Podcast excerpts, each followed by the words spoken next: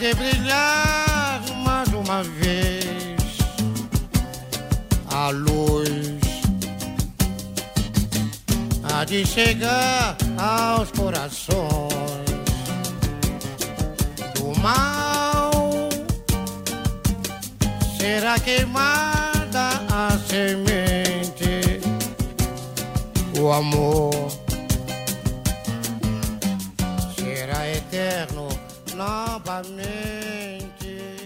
E aí, tudo bem?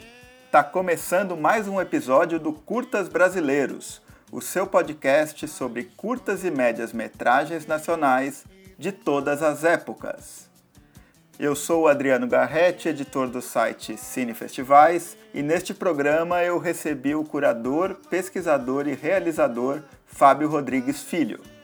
O Fábio escolheu três filmes para nossa conversa: os curtas O Menino e o Velho, dirigido por Miguel da Silveira em 1988, e Esculturas, realizado por Emerson Santos em 2014, e também o média-metragem Vaga Carne, dirigido por Grace Passou e Ricardo Alves Jr. e lançado em 2019.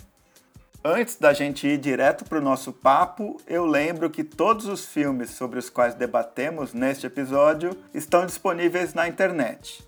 Os links, assim como as demais referências que a gente citou aqui, podem ser encontrados na aba Podcasts, no site do Cine Festivais.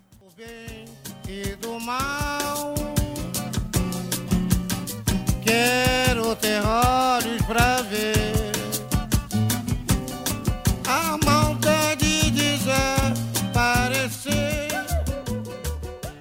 Bom, neste 14º episódio do podcast Curtas Brasileiros, eu tenho a alegria de receber aqui o curador, pesquisador e realizador Fábio Rodrigues Filho. Tudo certo, Fábio? Seja bem-vindo aqui ao podcast. Oi, Adriano. Oi, todo mundo que está escutando. É, obrigado, eu estou muito feliz com o convite. Eu espero que a gente tenha uma boa conversa. É, enfim, vamos lá. Maravilha.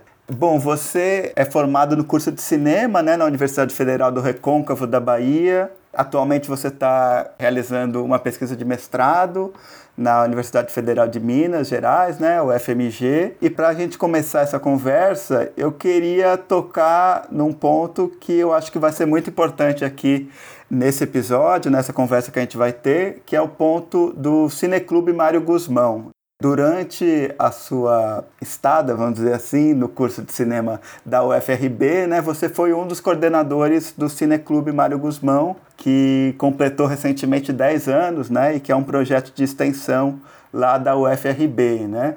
E imagino eu que tenha sido uma experiência bem importante para você de diversas formas, né? Tendo em vista é, tanto essa atividade que, no meu modo de ver, prenuncia um pouco o caminho que você vai trilhar como pesquisador e como curador, né, em, em, diferentes momentos aí dessa sua trajetória. E também tem o fato, né, de o, o Mário Guzmão ser uma figura super importante para o seu pensamento também a respeito do cinema, né? Você fez um TCC e está prosseguindo a pesquisa de mestrado é, estudando atores e atrizes negras do cinema brasileiro, né? E o Mário Guzmão é justamente um desses grandes atores é, brasileiros que atuou em uma dezena de filmes, né? Atuou também em peças, atuou na televisão, né? Então, para a gente começar essa conversa, queria talvez que você contasse a importância tanto do, do Mário Guzmão quanto do Cineclube Mário Guzmão nessa sua trajetória. Pronto, vamos lá então. Uma, uma questão primeiro, assim, sabe, Adriano, quando você fez a apresentação, você falou que eu sou formado né, no curso de cinema, e o que aconteceu foi o seguinte: eu entrei na UFRB em 2013, no curso de comunicação social, então, 2013, 2014, é, eu estava muito ali no curso, muito nessa, na, na, nas questões do curso de comunicação e também vivenciando a cidade de Cachoeira, né? Eu não morava lá, passei a morar em 2013, então era um pouco esse encantamento com a universidade, com a cidade. E em 2015, eu entrei no Cineclube e foi a partir do Cineclube que eu comecei a pegar disciplinas no curso de cinema, participar de coisas no curso de cinema. Antes eu ia, claro, assim, né, ia numa sessão mais específicas, esporádicas, mas não tinha nenhum comprometimento, ao contrário. muito pelo contrário mesmo, né? Então foi o Cineclube que de alguma forma me trouxe mais diretamente, não só para o cinema, mas por um certo amor, mais sobretudo, mais do que amor, mais do que proximidade, eu acho que o Cineclube de fato me foi uma escola mesmo, assim, uma escola dentro da universidade, e, e aí eu, eu, posso falar um pouco mais por quê, assim, né? É, acho que talvez uma primeira questão é que o Cineclube, né, quanto projeto de extensão da UFRB, ele tinha foco no cinema brasileiro. É, eu conhecia pouquíssimo cinema brasileiro naquela época, que eu entrei na universidade, e esse foco do Cineclube no cinema brasileiro, assim, já tinha feito muitas mostras, já tinha feito, é, inclusive fez um box, né, um, um, uma caixa chamada Caixa Anjo Negro, coordenado pela professora Cíntia Nogueira, né, que também foi por muito tempo coordenadora do Cineclube, Mário Guzmão. Inclusive, um dos filmes que eu sugeri, né, para a gente conversar aqui, tá lá nessa caixa, né, foi de alguma forma, enfim, né, foi é, recuperado, né, nesse processo de dessa construção desse acervo, né, dessa caixa com quatro boxes, um, um último box é dedicado ao Mário Guzmão, né? Então foi muito importante para mim é, essa relação, esse histórico do Cineclube com o cinema brasileiro e essa caixa específica que é focada no cinema baiano foi para mim de fato assim uma espécie de iniciação, assim, porque eu pude assistir filmes de curta-metragem do cinema baiano e conhecer mais o Mário Guzmão porque não só tinha esse filme, né, O Menino Velho, do Miguel Silveira, mas tinha outros documentários sobre o Mário Guzmão, e inclusive um filme que o Cineclube, né, dirigido pela a professora Cíntia e o Evandro, um, um, dos estudantes do curso de cinema, né, eles juntos dirigiram esse filme que se chama Odu, e tá lá também no box, né, nesse box 4 da Caixa Anjo Negro. Então, assim, em termos gerais, quando eu entrei na universidade, entrei no outro curso, fui me debandeando para o cinema, fui me aproximando cada vez mais, e eu lembro muito, assim, quando eu entrei no Cineclube, sabe, Adriano? Eu tinha uma coisa ainda assim, eu estava cumprindo, então, assim, antes de ser coordenador do Cineclube, que foi muito tempo depois, eu passei por diferentes funções. É, e foi muito aprendizado participar, por exemplo, da assessoria de comunicação, é, fazer os cartazes do Cineclube, acompanhar mais de perto as reuniões, né? Acompanhar os processos curatoriais, um pouco mais distanciado, né? E eu lembro um pouco quando virou a chave, assim, não em absoluto. Não se trata de virar a chave para se tornar coordenador, porque também foi um processo maior do que, é, é, no sentido, não fui eu, foi um grupo de estudantes, etc. Tal. Posso entrar mais específico sobre isso.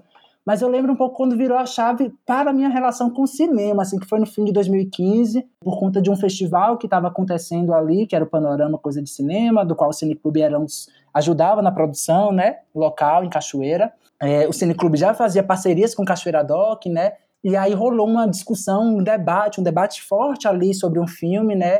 É, o Tropical, um filme baiano, Daniel Lisboa, e eu lembro que aí eu entendi um pouco a questão da crítica, a questão do cineclube, da força daquele encontro de estudantes com professores, com cinema, a força que tinha aquela relação que não era só exibir, mas era uma relação de formação, era uma relação de nossa formação, mas também de formação de público, era uma relação com a história ou com as histórias do cinema baiano, mas também brasileiro, uma relação com as nossas trajetórias, com as nossas experiências. E teve um momento que o Cineclube, né, para encerrar, estou falando muito, né, mas teve um momento que o Cineclube meio que assim, né, é, chegou num certo limite, parecia, ao meu ver, né, é, uma, uma espécie de não, não tem mais para onde continuar, e aí foi que eu peguei e falei assim, não, talvez seja isso, né, escrevi um projeto para um edital da Bahia, esses editais setoriais, né, de audiovisual, é, escrevi com três mostras, assim, um projeto muito a partir daquele momento que eu estava e, de algumas discussões que, que eu estava vendo ali.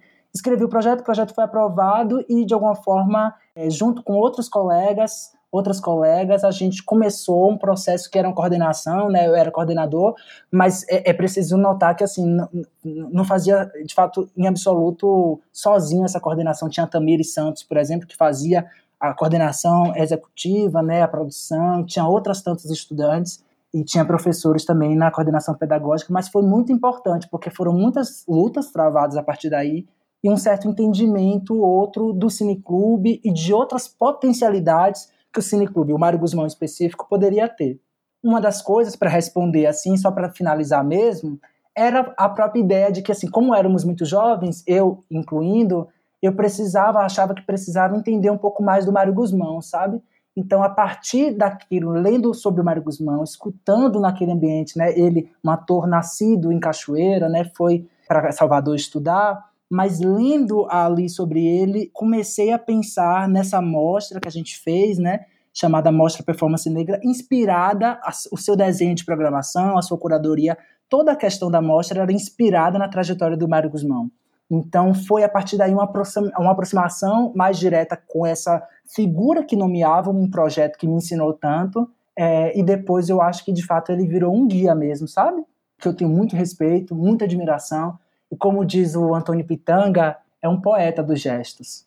Sim, maravilha. Adorei ouvir um pouco dessa trajetória. Eu, eu acabei né, apontando que você se formou em cinema, mas foi interessante ouvir né, como você entrou na comunicação e foi, como você diz, se debandando né, para o cinema. E aí eu queria que você contasse um pouco dessa trajetória a partir do TCC, né, que você fez essa pesquisa, né, muito interessada na trajetória do Mário Guzmão a partir né, do, do Cineclube e esse acabou sendo um pouco o foco né, da sua pesquisa de TCC que resultou é, nesse filme ensaio, nesse documentário que é o Tudo que é Apertado Rasga, de 2019, né? É um filme ensaio a respeito, né, da aparição de atrizes e atores negros no cinema brasileiro, muito focado, sobretudo nas décadas de 50 a 70, né, e propondo gestos de reinserção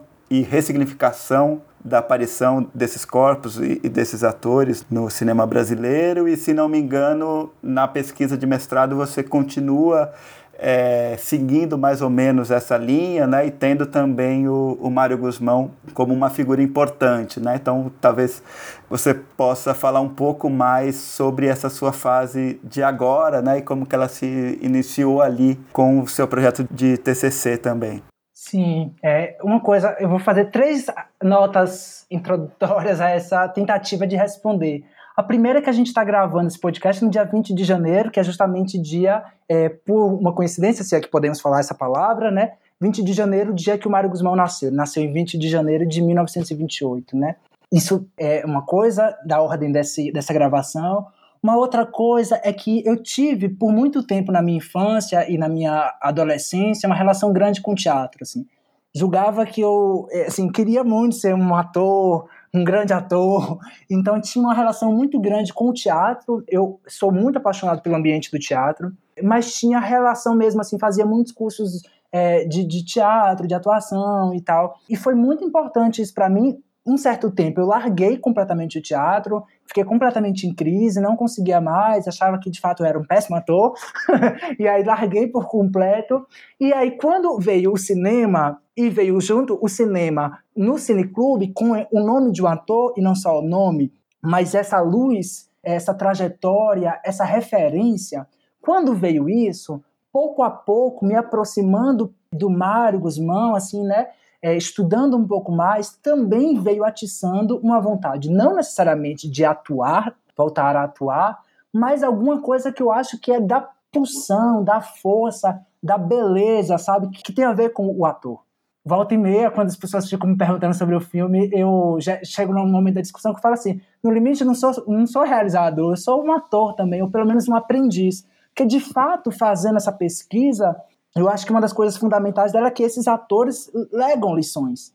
Legam lições de resistência para a gente, sabe? É, legam lições, inclusive, nas suas tentativas de minimamente fissurar, rasgar aqueles sistemas tão solidamente é, apertados, violentos, racistas, etc. E tal. Então, essa é uma outra coisa, assim, né? Aproximar-me do teatro foi, de alguma forma, trazer é, voltar, retomar alguma coisa que eu acho que estava muito forte ali na minha infância e adolescência que tinha a ver com o teatro, que tinha a ver com o ator, que tinha a ver com a vontade de atuar, de estar nisso. Uma terceira coisa, que é o seguinte, sabe, Adriano? É, o cineclube me E aí eu fiz parte de outros cineclubes também. Fiz parte de outros e colaborei, assim, é, mais indiretamente com alguns outros, né? Mas todos eles, eu acho, me colocou uma, uma, uma questão sobre o espectador tanto um respeito ao espectador, a, a, a, qualquer espectador, podemos dizer assim, porque qualquer já é, é uma interesa, já é muito, sabe? Um numa sala já é muito, ou nenhum, né? É, poderíamos dizer. Porque acho que tem essa relação íntima com o espectador, de respeito, que o cineclube, e eu acho que o cineclubismo, de alguma forma, traz isso forte. Mas, para além desse respeito, para além dessa espécie de ética, assim, com aquele, aquela que vai ver o filme junto com a gente, é, eu acho que tem uma coisa de ensinar, pelo menos a mim, uma percepção que eu tenho, sabe, Adriano? Que é, é, é uma relação de eu, espectador, no limite, no cineclube Mário Guzmão, no cinema em vizinhança, no Tela Preta, ou seja, em, em alguns cineclubes que eu participei, para além de fazer curadoria, para além de fazer muitas coisas, a minha relação enquanto espectador era muito importante, assim, no sentido que, assim, é, é, acaba que me formava enquanto espectador.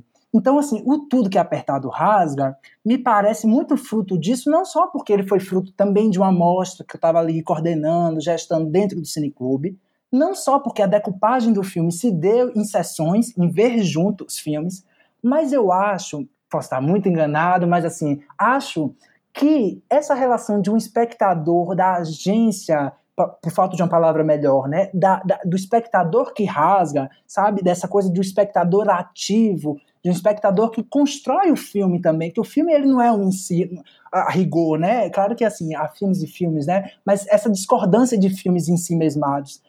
E acho mesmo que assim, os filmes se fazem, se dão uma relação, efetivamente, né? E eu acho que os cineclubes exacerbam essa condição de espectador como uma condição ativa, assim, sabe? É, fazer outras funções, assim, né? estar em outras funções no cineclube, com produção, projeção, fiz muita projeção, também me, me, fazia pensar quanto essa coisa do respeito. Eu lembro que muitas pessoas, enfim, né, não davam muito valor quando a gente fica fazendo produção, fica fazendo. Era uma coisa meio. Era estranho, não dava um bom dia, não dava uma boa noite e tal. E eu acho que isso foi me, também me colocando nessa coisa do espectador, assim, sabe? De uma. É, é como se.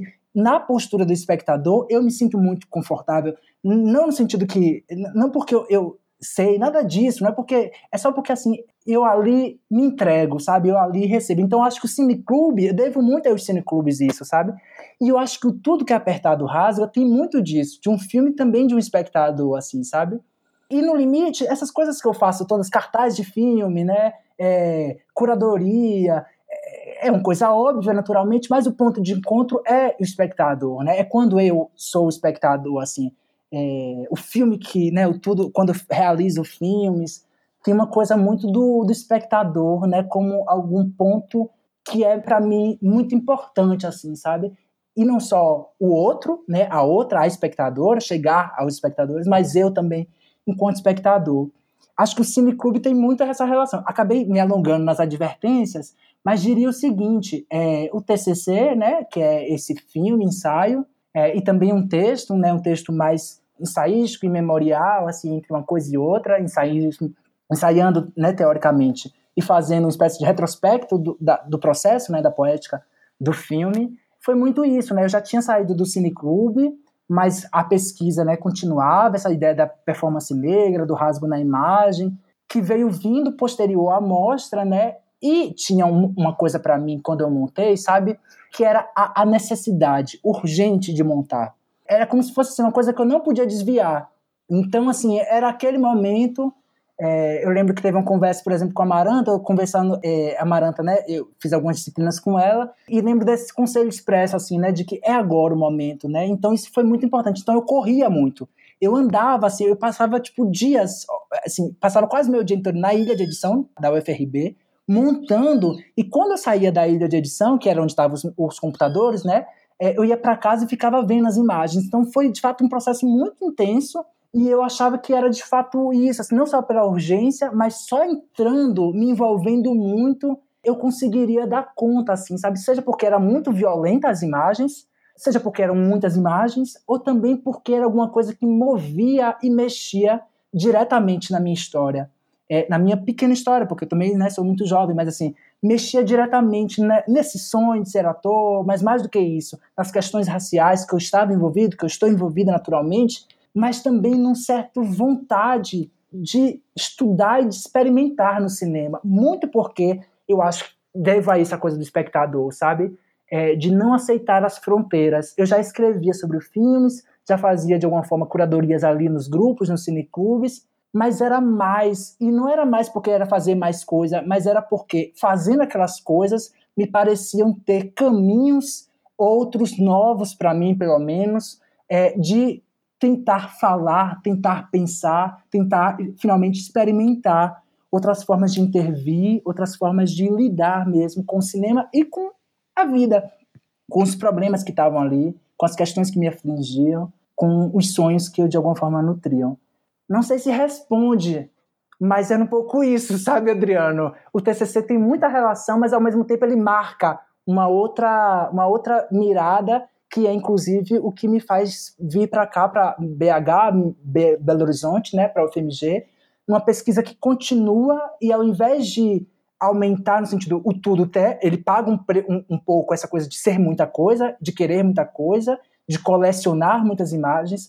Agora, de alguma forma, eu estou focando no, em rasgos específicos, né? em atores específicos, pensando a partir de singularidades, de quando o rasgo acontece, se ele acontece, o que, que ele, de alguma forma, onde ele incide, o que ele faz acontecer. Um pouco agora a pesquisa está mais, sabe, mais focando, especificando, é, mas certamente deve muito a tudo isso, mas é essa, esse desvio que o TCC marca, sabe?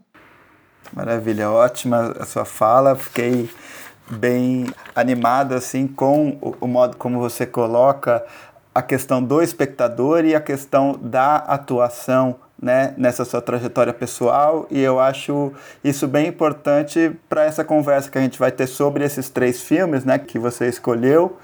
Eu acho que são filmes que, por mais diferentes é, que sejam entre si, né, em alguma medida há intersecções que a gente pode dizer que se dão, por exemplo, pela cidade de Cachoeira, né?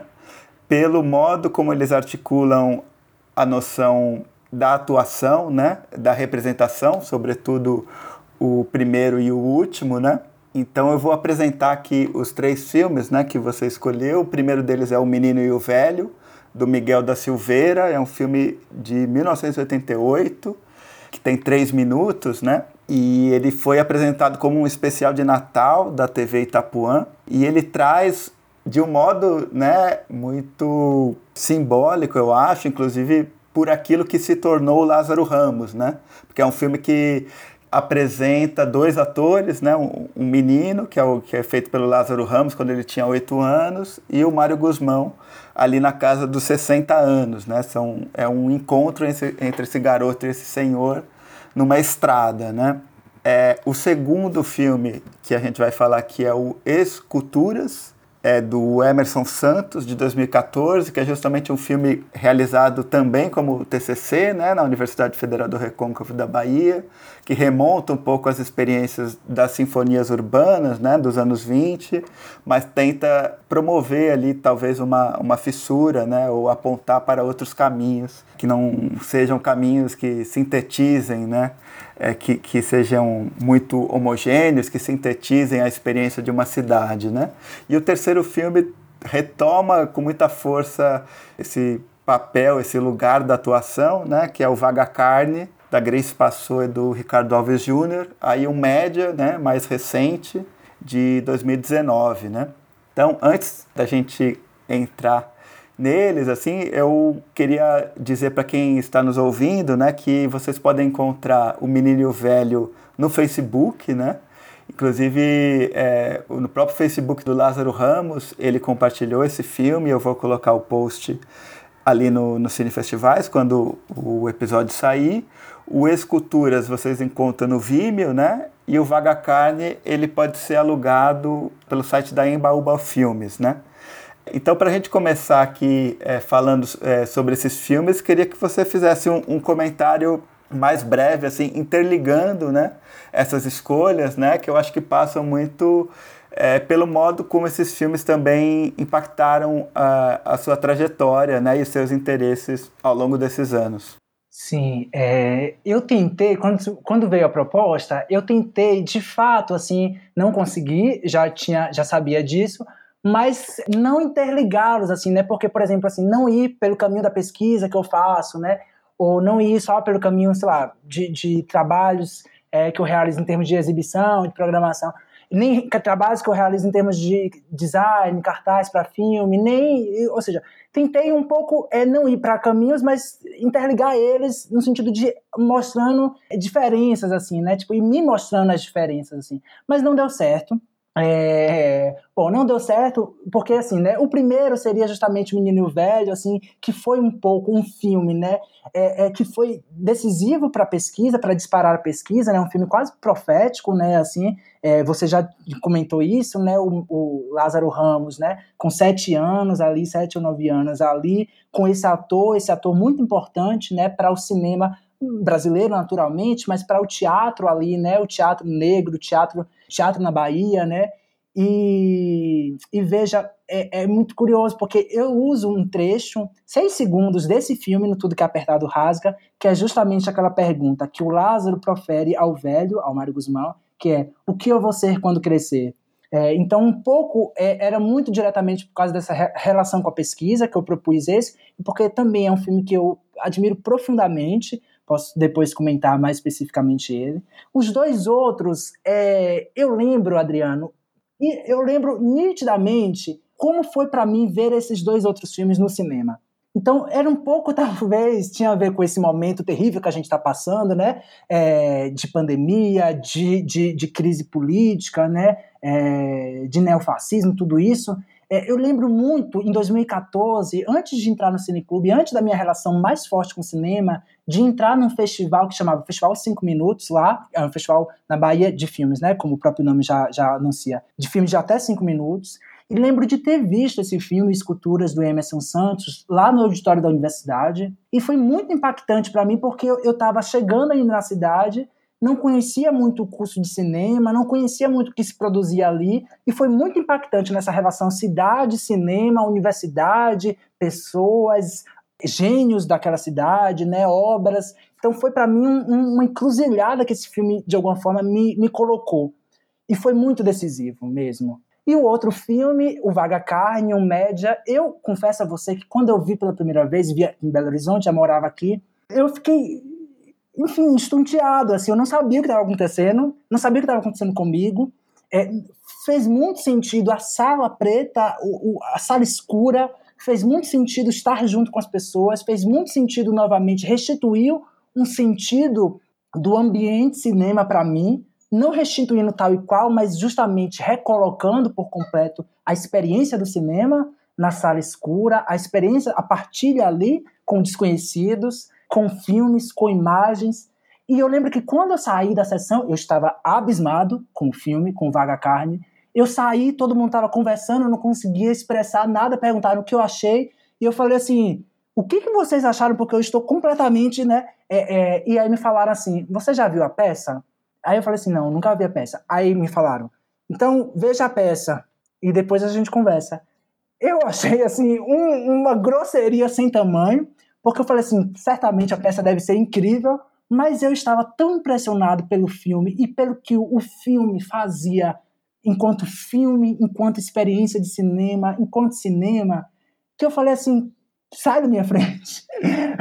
mas eu falei assim, não, eu, eu saí, fui andando na rua, tentando é, é, não debulhar, mas tentando, como se fosse experimentar. Sabe quando você acaba de beber o café não tem mais e você fica ainda tentando é, limpar, pegar um pouco essa sensação, esse gosto.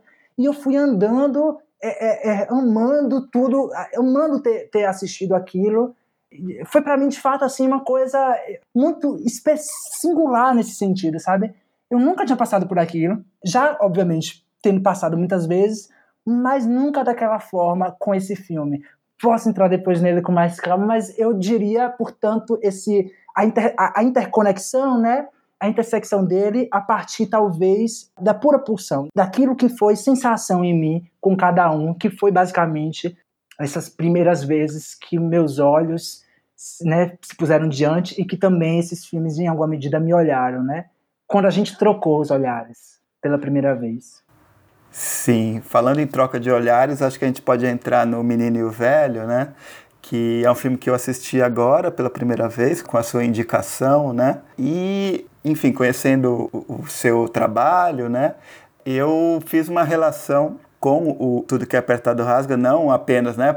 Por um trecho do Menino e o Velho aparecer, né? No Tudo que é Apertado Rasga, mas muito por causa dessa, dessa questão da preservação também, né? Eu acho que no, no seu trabalho, né, no Tudo que é Apertado Rasga, uma coisa que salta muito aos olhos é justamente a, a heterogeneidade de materiais que você junta ali e uma certa precariedade material, né, que é uma precariedade material própria à, preservação de imagens no Brasil, né, e que no caso de cineastas negros, de atores e atrizes negras, é algo que se coloca com ainda mais força, né?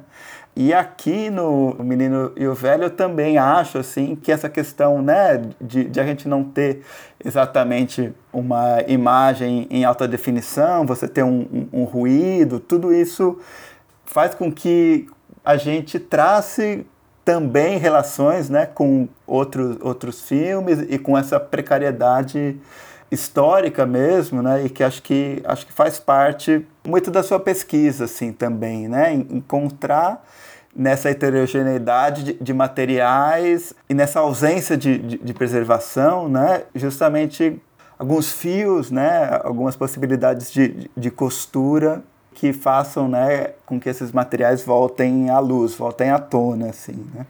Então, para começar a conversa sobre o menino e o velho, eu queria que você talvez partisse daí, assim, algo que é, nem entra num conteúdo em si, no, no primeiro momento, mas, mas a, a, própria presença, né, é, desses, desses dois corpos, desses dois atores tão importantes do, do cinema brasileiro, e por outro lado, essa imagem que está ali quase sendo uma imagem resistente, né, entre tantas outras imagens que já se foram.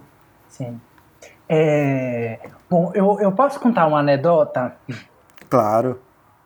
Eu lembro que a primeira vez que nós nos conhecemos, assim, não a primeira vez que nós nos vimos, mas uma vez que nós nos vimos, é, eu e você, Adriano, foi no Olhar de Cinema, no momento que o Tudo que é Apertado Rasga estava sendo exibido num cinema de um shopping, que me falha o nome, agora, me foge o nome, é, e eu lembro que eu fiquei muito angustiado na sessão porque o filme, né, o Tudo que é Apertado, parecia é, como se ele estivesse se desfazendo ali, pela sua precariedade em alguma medida, que diz, claro, de uma situação geral, né, diz de um contexto histórico, mas diz também de uma condição específica de um filme feito sem financiamento, de um filme feito no contexto da universidade, de um filme feito enquanto estudo e, sobretudo, eu, não, eu, eu peguei, né, as imagens elas foram acessadas a partir de muitas mediações, né, YouTube, sites, etc e tal. Mas essa essa sensação de o filme se desfazendo, aquelas imagens assim é, e ao mesmo tempo, por outro lado, a força que ainda assim, no limite da sua, da sua é, vida, em alguma medida,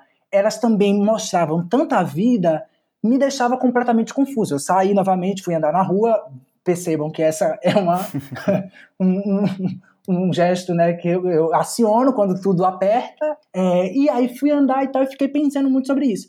Curiosamente, me parece que, de fato, isso tem muita relação com esse filme, né? Esse pequeno filme, é, O Menino e o Velho, é, que é entre uma coisa e outra, né? Entre a força que resguarda e se mostra a despeito de toda a precariedade e a força da precariedade que de alguma forma delata, é, é, é, indicia em alguma medida, né? Indício de um modo como tem tratado, né? A memória, certas memórias, naturalmente, né?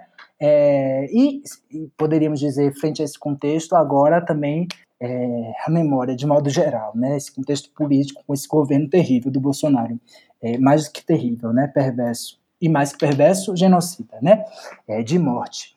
Mas o que eu acho que é importante, assim, entrando no filme, tentando pensar a precariedade ali dentro, né, e tal, é que eu acho muito forte, muito bonito. Primeiro que assim, não é um filme para você colocou, né, para TV Itapuã, primeiro para televisão, né, no especial de Natal, que reúne esses dois enormes atores, né, um encontro que depois eles voltaram a ter no, no teatro, né, não mais na imagem, no cinema, mas no, no teatro.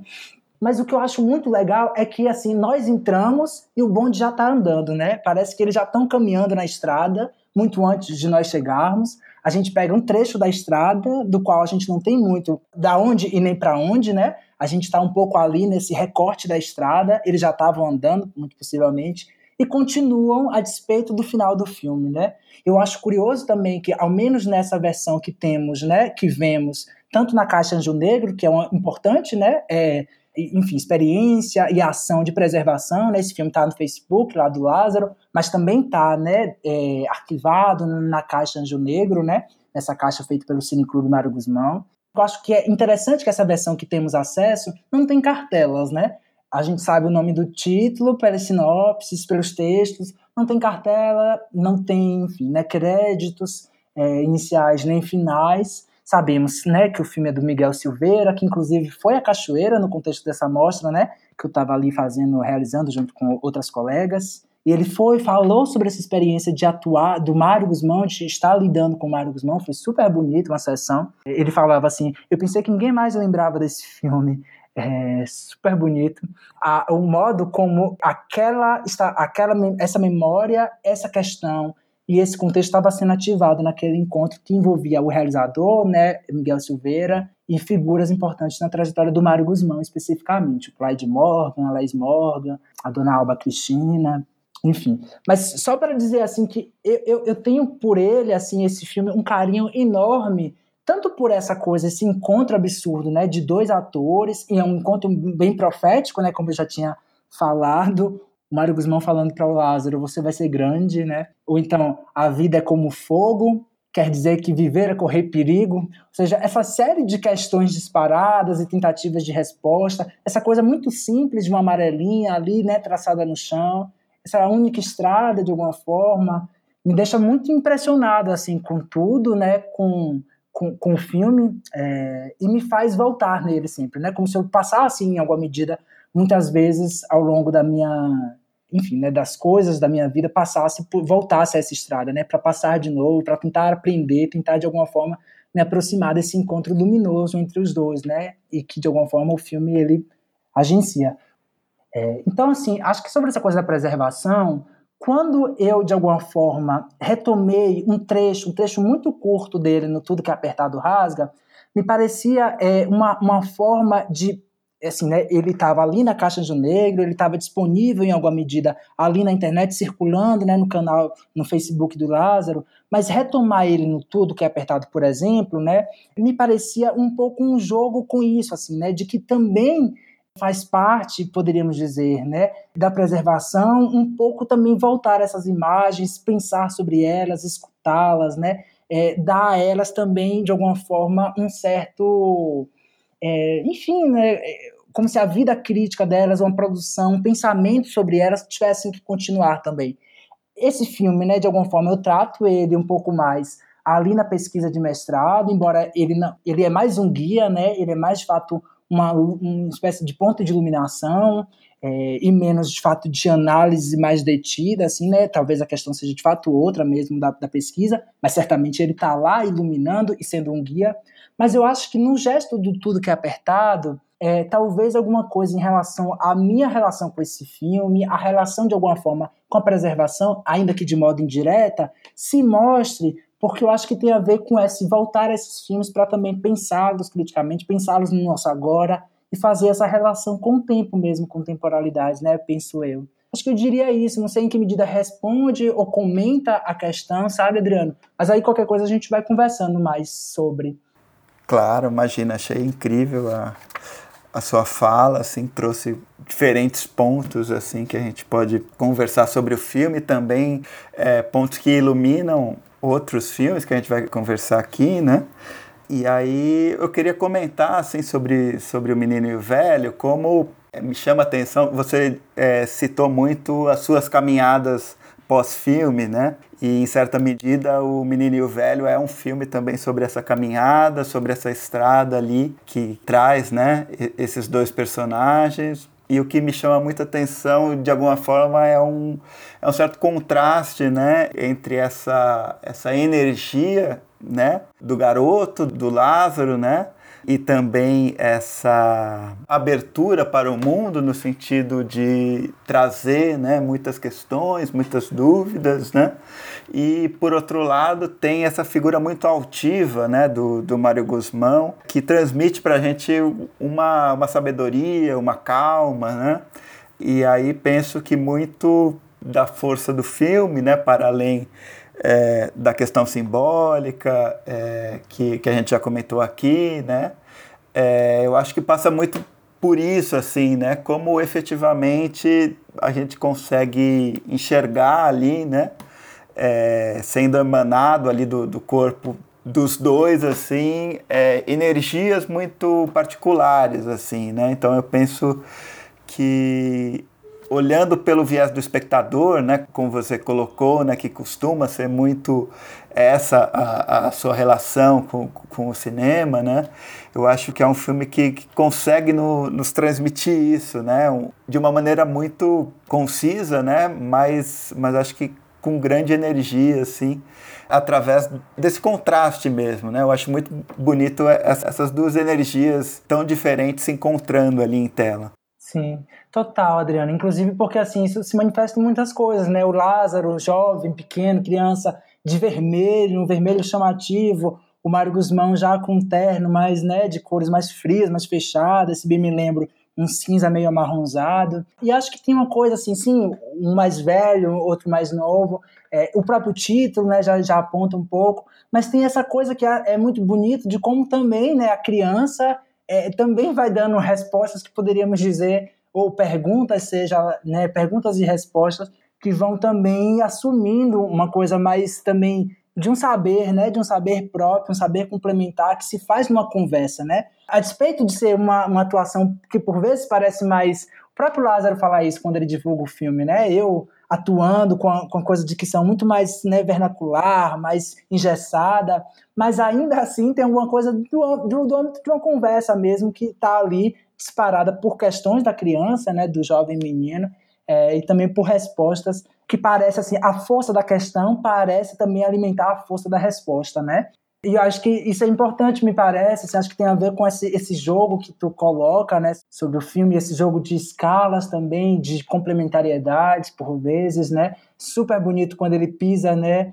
E aí o Lázaro Ramos, o, o menino, né, fala: "Você pisou no risco, você morreu".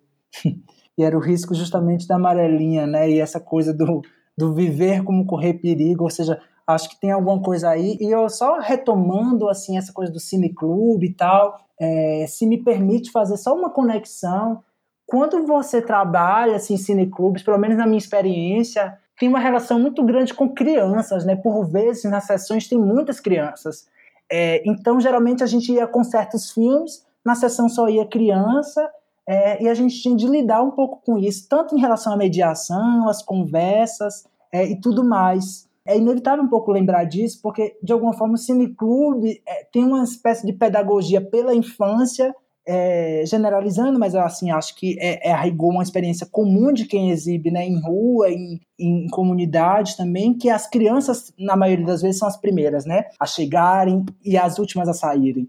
Então, acho que lidar com, as, com a infância é uma coisa que o Cineclube, é, de alguma forma, é, é algum, alguma questão importante, né? Uma, uma espécie de pedagogia que, se, que nasce a partir da infância ali é, e da relação do tato com a infância. E me parece assim, não sei se é muito forçar a barra, mas eu acho que tem a ver com por que respondendo as outras questões antes, né, no podcast aqui. Mas eu acho que esse filme me faz também pensar um pouco sobre essa coisa da infância, assim, sabe? É, eu estranhamente tenho também com Lázaro Ramos Acho que muitas pessoas têm isso, mas uma espécie de intimidade, uma falsa intimidade, porque eu não o conheço, mas toda vez que eu vejo o Lázaro Ramos eu me sinto meio em casa. Então eu acho que nesse filme, para mim, até porque ele de fato é muito afetivo mesmo, assim, então foi uma escolha completamente afetiva, para além da pesquisa que eu desenvolvo, mas tentando ir para um lado mais racional. Mas ele é muito afetivo e me parece que um pouco tem a ver também com essa coisa do Mário Guzmán, ou do, desculpa, do Lázaro Ramos, diante do Mário Guzmão. Naquele momento, é 88 ali, né? O Mário Guzmão já tinha feito, passado, né? Já tinha uma trajetória longa e conturbada, com muitas contradições e muita contribuição para a cultura negra, para né, o movimento de contracultura ali na Bahia, para o cinema, para o teatro. Ou seja, ele já era uma entidade, né? Reconhecidamente uma entidade, embora, claro, com muitos não reconhecimentos, né? Mas a, a, ele já era uma figura é, importantíssima, né? Decisiva é, então, assim, esse encontro é, é, de alguma forma com esse menino, a, o primeiro trabalho de atuação, é inevitável um pouco de pensar assim de, de me apegar por vezes muito ao a esse contexto que de alguma forma obviamente está ali né inscrito incide mas tem muito alguma coisa da ordem e o filme permite isso né sendo um recorte daquela estrada ele parece se abrir muito, né? As coisas contextuais do mundo, etc. Com certeza. Você colocou isso, né, de como é um filme que te remete à experiência do cineclube, muito pela questão do, dos espectadores crianças, né? E aí me veio à, mente assim uma cena que tá, né, no, no Tudo que é Apertado Rasga, que é justamente o, o Lázaro Ramos é, no cinema, no Madame Satã, né? E me parece, assim, pelo menos foi a imagem que me veio conforme você foi foi falando assim que em alguma medida quando se está no cinema, né, como como espectador, em alguma medida há um certo maravilhamento, vamos, dizer assim, que remete a algo, né, de lúdico, algo de infantil, assim. Então, eu, eu sei que é uma viagem, talvez minha aqui, né, mas me, me remeteu muito a essa, a essa imagem do do Lázaro, né? Eu acho que é o, filme ele traz, né, como você colocou essa essa dimensão lúdica, né? O, o menino e o velho, a coisa da amarelinha e tal, né? E outra coisa que me chama atenção é essa, essa questão da estrada, né? Como que é o personagem do Lázaro que corre na frente, né? Ao final, né? Em alguma medida a gente poderia pensar essa estrada única da vida, né? Como algo super linear, vamos dizer assim, mas acho que o filme, de certo modo, não sei se intencionalmente ou não, ele também vai embaralhando um pouco esses fios únicos, né, temporais assim. E esse final acho que faz um pouco isso também, né, de embaralhar esses tempos e nos mostrar, né, esse garoto correndo ali, né, na frente com toda aquela energia, com, com toda aquela pulsação que, que ele emana. Eu posso comentar? Claro. É, é só porque isso é, me lembrou uma coisa assim, essas duas questões que você colocou para mim são muito importantes, sabe, Adriano? A primeira é como ele tá, esse trecho tá montado no tudo. Esse Lázaro Ramos mais velho ali em 2002 no filme, né, no Madame Satã, olhando, né, na sala de cinema, em alguma medida ele olha, em alguma medida, claro, né, é aberto, me, me parece na montagem, mas ele, ele também se vê, né? Alguma coisa que é o, o Lázaro mais velho encontra, né, troca olhar com aquele Lázaro mais jovem, de 9 anos, e me parece que para a pergunta, o que eu vou ser quando crescer, né, que o, o, o Mário Guzmão responde no filme do Miguel Silveira, ali há uma outra resposta que nós, espectadores, poderíamos dar. Ora, o Lázaro Ramos, que nós conhecemos, né, temos aí o Lázaro Ramos como uma figura mais íntima, mais comum, né, um repertório, sabemos da trajetória do Lázaro, e é um ator bem sucedido, poderíamos dizer, né, no cenário atual. Ou seja, essa resposta que se dá pela montagem ali me parecia importante. Mas me parecia dizer alguma coisa sobre essa linearidade, linear, sabe, essa coisa linear que possivelmente o filme, o primeiro, o Menino Velho, pode apontar, mas que eu não acho que é bem aí. Assim, primeiro pelo recorte da estrada, o tamanho do filme, né, em termos de duração, a necessidade de voltar a esse filme, ou seja, o looping que eu acho, ah, pelo menos na minha experiência, ele exige, e eu volto sempre, e devo e quero voltar sempre, é um pouco também uma quebra da linearidade, assim, né? Ora, tem alguma coisa que é, além disso, o encontro desses atores, veja, o Mário Guzmão é uma história, né, a história do ator Mário Guzmão, da figura Mário Guzmão, também espelha muito o nosso racismo, né? O racismo é, a brasileira, especialmente ali, especificamente também o, o da Bahia, assim, né? O Mário faleceu é, sem muitas condições financeiras, né, já também de alguma forma lidando com certo ostracismo, etc. Os, os papéis também foram ficando mais difíceis, né, assim, menos, menos, menos oferta. Então, assim, me parece que isso também, sabe, é, esse encontro dos dois e como o Lázaro trai a trajetória do Lázaro a rigor, né, que continua em plena vivacidade, em atuação, trai também. Ou seja, eu acho que tem alguma coisa da linearidade do racismo, posso estar viajando, mas que se corta naquilo que é extra-filme, mas não deixa de ser parte dele. Porque o menino e o velho é um menino e um velho mas é também esse artigo definido é Mário Guzmão e é Lázaro Ramos. Seja pela história, pelo que a história fez do filme, ou o tempo fez do filme, ou seja porque, de fato, assim, o filme é já ali aberto o suficiente, poroso o suficiente para a vida ela mesma atravessar. Não à toa, o caminho, a estrada, é, como você já mencionou, a estrada da vida, né? É, eu acho que isso, de alguma forma, se não atravessa, se não bagunça a linearidade, no mínimo, ela, ele complexifica por aquilo que é da ordem da vida que também ou é a estrada ou atravessa inevitavelmente aí o tempo também, né? As trajetórias, a história de cada um, a história dos dois, do encontro. Eu precisava falar isso porque te escutando me veio essa essa essa questão, sabe, Adriano? E é muito, pelo menos para mim, bonito de pensar essa porosidade do filme, a vida, ao tempo e a história, mais ou menos intencional, mais ou menos direto, mas também aquilo que é da ordem de um agenciamento que faz parte da crítica, me parece, sobretudo a crítica engendrada na montagem do todo, de um pouco ler no agora, trazer essas imagens, essas perguntas, que elas seguem necessárias, né? É, o que eu vou ser quando crescer é uma pergunta forte, né? Sobretudo para um jovem menino negro ali, para um outro ator negro. Tem uma densidade, é, uma espessura que a vida coloca naquele encontro que poderia ser muito muito a, a, aquele filme é, é, ele poderia ser muito não sendo ele poderia ser muito simples né é muito mas ele justamente é, é, é, muito é muito mais é muito forte e é muita coisa por ele pela vida pelo tempo e pela história e por nós que de alguma forma voltamos a ele certamente. Com certeza. Então acho que a gente pode entrar agora no Esculturas, né, que é um filme que é, a gente estava falando do Mário Guzmão, né, que é um, um, ator vindo de, de Cachoeira e tem toda essa história também do Cineclube Mário Guzmão, né? O filme do, do Emerson Santos de alguma maneira ele vai é, se ligar né, ao menino e velho em termos dessa espacialidade, né, que a gente pode dizer assim.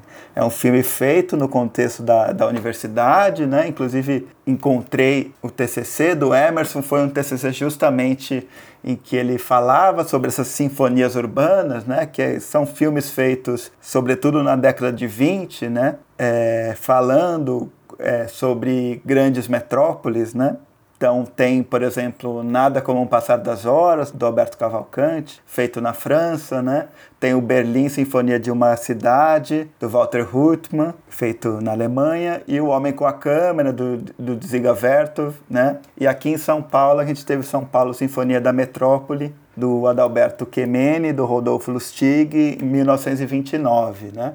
Então, de algum modo, o Emerson ele vai estar lidando com esse material, né, com essa espécie de, de legado desses filmes sinfonia, né? Só que em alguma medida ele vai propor um, uma fissura, né, no modo como essas sinfonias no, normalmente são é, realizadas, né? É, então a gente pode. É um filme muito curto também, filme de cinco minutos, né? Mas a gente pode elencar aí duas partes do filme, né? uma primeira parte que ele vai mostrar justamente essas estátuas, né? Muito referenciais a um, a um legado católico, né? Então ele vai mostrar primeiro um relógio, né? Um relógio que de alguma maneira ritima essa primeira parte do, do filme, né? E, e, ele mostra muito dessa arte sacra, né? Católica, mostra é, estátuas ao ar livre, né? E também artes é, que estão colocadas dentro de igrejas, né? Inclusive é interessante porque tem um momento lá, né, em que ele faz um movimento com a câmera para baixo, né? E ele nos mostra ali uma placa de 1895, né, que é justamente perto da, da fundação de São Félix como cidade, né, que ocorreu em 1890. Mas justamente o que o filme vai mostrar posteriormente, né, é que primeiro essa história não é única, né, e, e, segundo, essa história obviamente não começa em 1890, né? Então acho que o filme, é, o gesto dele é muito a partir disso, né, que ocorre. Eu acho interessante porque no, no, primeiro momento tem um letreiro, né, que ele fala que não pretende sintetizar nenhuma das cidades, né, nem Cachoeira e nem São Félix, né. Então de alguma maneira ele coloca uma carta de intenções ali do que o, o filme pretende fazer ali. E eu acho que nesses filmes dos anos 20, né, do, do século 20, tinha muito isso, né, uma, uma tentativa totalizante dessas cidades. E ele já coloca logo de cara que não deseja isso, né? É, e é interessante a gente pensar o, o, filme também a partir das músicas, né? Como ele começa com uma serenata do maestro Tranquilino Bastos, que remete um pouco, né? Essa música mais erudita ocidental, apesar é, de eu ter pesquisado, né? E ter encontrado que esse maestro ele teve uma importância política, foi, foi abolicionista e é um maestro de cachoeira, né, que fundou uma, uma filarmônica. Sim, super importante, uma figura super importante. Exato. E aí, num segundo momento, é, aparecem as influências africanas, né, de, tanto em termos de, de artesanato, tanto em termos de música, né? Ele traz uma, uma música chamada O Panigé, é, performada pelo, pelos ogãs da Quarta dos Tambores, e posteriormente tem um canto de despedida do, do senhor Marcelino, né? Então eu acho bem interessante como o filme ele vai estar tá lidando com essa história o tempo inteiro, né? Tanto imageticamente quanto através dessa, dessa trilha musical, né? Então acho que a partir disso você pode comentar um pouco é, sobre o impacto que o, que o filme teve é, em você e como que ele vai a partir dessa fissura, né? Ele vai estar tá dialogando com esses filmes mais antigos, mas vai também estar apontando para outros caminhos. Sim, é... nossa, você fez uma, uma introdução ótima do filme, assim. É... Eu só vou fazer um comentário assim antes. Você falou assim, né? Do... Sim, também esse filme tem, sei lá, seus cinco minutos, pouco menos, talvez. Tinha falado que eu conheci, né? Primeiro no, no Festival Cinco Minutos, depois esse filme foi exibido no Cachoeira Doc. Depois a gente exibiu, assim, né? Num projeto de sensibilização do Cachoeira Doc, na casa das pessoas, é, esse filme projeto de 2017, e finalmente, assim, né, mais recente, eu sei que o Cineclube exibiu ele, e geralmente nos lugares que eu, enfim, vou, assim, quando tenho oportunidade ou quando preciso, é um filme que, pelo menos, se não coloco, sugiro, certamente penso nele, assim, né?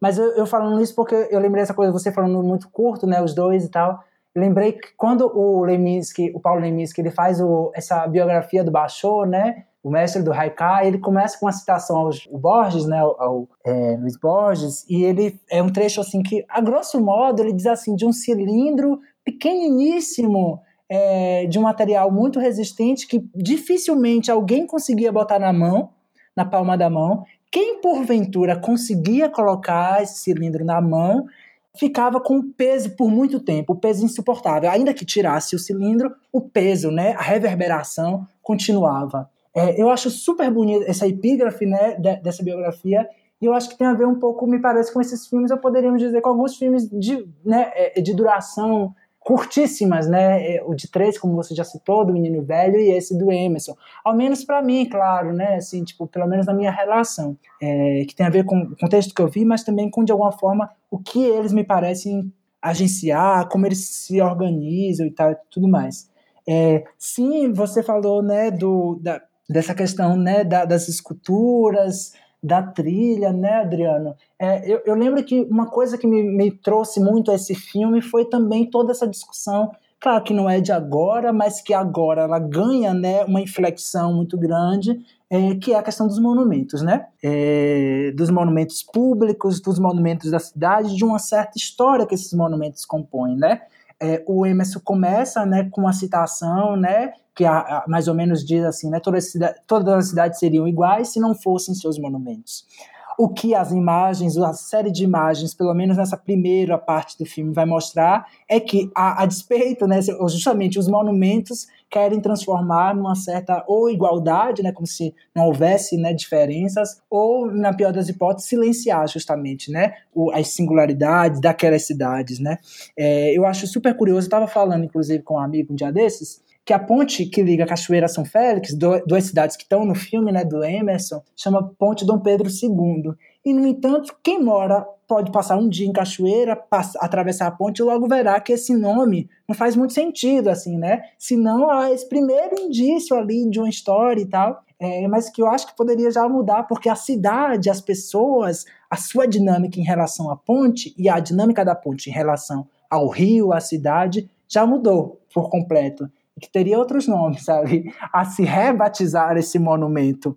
Mas eu acho que, de alguma forma, o filme do Emerson me traz essa questão dos monumentos, né, de uma discussão que tá, né, que não é de agora, volto a dizer, mas que eu acho que agora ganha, né, sua, seu ponto de inflexão, e diria o seguinte, assim, né, talvez uns três comentários ou dois comentários iniciais muito provocado por tua fala. O primeiro da ordem contextual assim do filme, que o Emerson Santos foi um estudante de cinema, né? Você falou do TCC e tal. É um TCC de 2014, filme de 2014 e foi um ano que ele faleceu, infelizmente. É, e isso é, enfim, né, doloroso de certo, ele era muito jovem. Eu não conheci pessoalmente o Emerson, eu lembro de tê-lo visto, mas assim, não tive relação direta com ele, mas é, era uma figura muito importante, assim, né? E muito é, ali que movimentava, enfim, próximo, né, pelos relatos que de alguma forma eu lembro de ter escutado, né. É, uma primeira coisa seria essa, propriamente sobre o filme. Enfim, né, você falou do, do maestro Tranquilino Bastos, e eu acho que isso é muito curioso, né? Era um maestro negro, uma figura importante politicamente, uma figura que é muito referência na cidade, motivo de muito orgulho. E eu acho curioso, porque se por um momento, nesse, nesse primeiro momento, a gente tem essa série de esculturas brancas, esculturas sacras, etc e tal, é essa canção, é, né, essa primeira é, sinfonia por um maestro negro que vem, de alguma forma, engravidar, ritmar, mas também, me parece, também provocar, né? Provocar essa série, provocar essas imagens, provocar naquilo que elas têm de estática aquilo que de alguma forma elas consagram, né? Poderíamos dizer a história dos vencedores, mas não só isso, né? É, mas eu acho que é interessante essa fina linha que a música, o maestro, né, ali referenciado, ali em execução, provoca naquilo que é essa primeira série de esculturas, etc e tal eu acho que esse jogo não está só ali, é um jogo que vai partir para outras partes do filme, né? Lembremos que ele termina é, não mais com uma escultura, não mais com uma escultura de mármore, nem de gesso, nem de enfim, né? É, mas justamente uma bandeira branca enfiada em pau forte, para usar, para citar né, a, é, a canção de Caetano. Bom, mas essa bandeira, assim, né, acho que talvez tenha a ver com a coisa da, que eu estava tentando puxar, de uma estética ou de uma política da precariedade, né, é, sem me entrar muito nisso, assim, porque eu sei que é mais complexo, né, mas essa bandeira, né, uma bandeira que marca o terreiro, né, que marca um terreiro de candomblé, que é né, um, uma, um monumento, uma coisa importante para a cultura daquela cidade, daquela região, termina o filme, né? E é um plano que eu acho, assim, uma montagem que eu acho, assim, eu particularmente adoro que é assim, primeiro é o gesso, né, se bem me lembro, o gesso de um navio estático, né, essa imagem estática que corta para essa bandeira branca enfiada no pau, é, erguida, né, erguida e flamejando assim, né, como se alguma coisa, algum movimento, algum movimento vital, decisivo com a história, com a vida, né, é, e com a cultura continuasse erguido, continuasse, portanto, ainda é, em movimento, ainda em diálogo, né, em dança, em, enfim, né, em, em imponência, né, a bandeira branca, a bandeira branca de do candomblé. É, o pai Marcelino, que canta, né, em algum momento uma saudação, é, canta uma canção, né, é, sagrada, é outra figura mítica, é outra figura muito importante, vivo, que está né, de cachoeira. É, e eu acho que tem aí alguma coisa importante em relação à dinâmica da cidade, que é aqueles artistas que estão lá, que são referenciados ao final do filme, né? Os escultores de madeira, os próprios né, é, músicos, ou seja, aquela série segunda né, de esculturas negras, por assim dizer, né, é, em madeira, em etc., carrancas, tudo mais, são figuras muito geniais e pouquíssimo reconhecidas, assim, né? Figuras que são ali, que estão no entorno da universidade, que estão no entorno ali da dinâmica da universidade, por vezes dentro, né? Mas, assim, são vizinhos e eu acho muito forte essa coisa. Talvez uma das coisas da minha sensação com o filme e da minha o quanto eu gosto dele é também essa relação do ensaio, naturalmente, com a cidade, com a história, mas sobretudo com esses gênios é, gênios mesmo, gênios da escultura, é, gênios da música, e que aquela cidade, aquelas cidades são, são me parece um celeiro mesmo, assim, é muito, né? São muitas as pessoas, são muitas potências dali, que estão ali, que são dali. É, e eu acho que o filme, a seu modo, modesto mesmo, né? Coloca isso em confronto mesmo com uma história maior que habita também aquelas cidades. Ora, por que, que a escultura do doidão, por que, que as madeiras não estampam mais diretamente ao invés das esculturas brancas, né?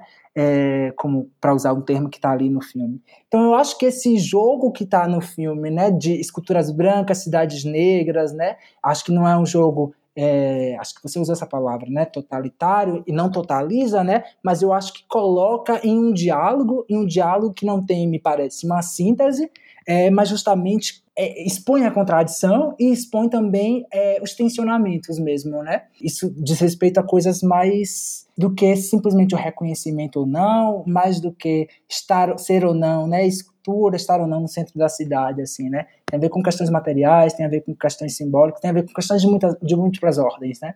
Eu particularmente acho muito legal como o filme coloca isso, o intencionamento, em, em, enfim, como ele expõe isso, né? É, de alguma forma. E só finalizando assim nesse comentário mais inicial e mais doido, mais é, trubicado sobre o filme, Adriano, eu acho que tem duas coisas assim, tipo, vou terminar com isso. Aquele primeiro relógio, que por algum acaso, é, ou não tão acaso assim, eu morei de frente a ele muito tempo, é um relógio parado. E no filme ele tá parado, né? Assim, tipo, o, quem, quem se movimenta a rigor é o céu, né? São as nuvens. E esse relógio parado, seguido das esculturas, ao mesmo tempo essa bandeira branca, frágil bandeira branca, ao mesmo tempo forte bandeira branca, certamente, sagrada bandeira branca, que se movimenta com o tempo, com o céu, me parece alguma coisa que o filme coloca, é, anuncia e ao mesmo tempo eu acho decisiva para o seu pensamento, para o modo como ele respira. O relógio parado, que consagra também um certo modo né, de homogeneizar, um certo modo de silenciar, de eliminar, de enfim, de totalizar, e o outro me parece que em alguma medida se coloca em movimento, em movimento inclusive, poderíamos dizer, de de por dentro, sabe? Que a grosso modo isso seria é, é, esse hibridismo, mas que não se trata disso, porque quando você vai numa igreja de igreja católica em Cachoeira, por exemplo, e as mães de santo estão lá é, não estou celebrando isso, estou dizendo que assim, ah, me parece ali alguma coisa de outra ordem é, que é que tem a ver com um modo como também não só foi estratégico, a, as estratégias de continuidade, né, de certa, da cultura negra se preservar e continuar e se transformar, mas também de que as instituições transformar as outras instituições, me parece, instituições mais consolidadas, né? Vou citar um exemplo de um, um canção para usar uma música de um outro filho célebre daquela cidade.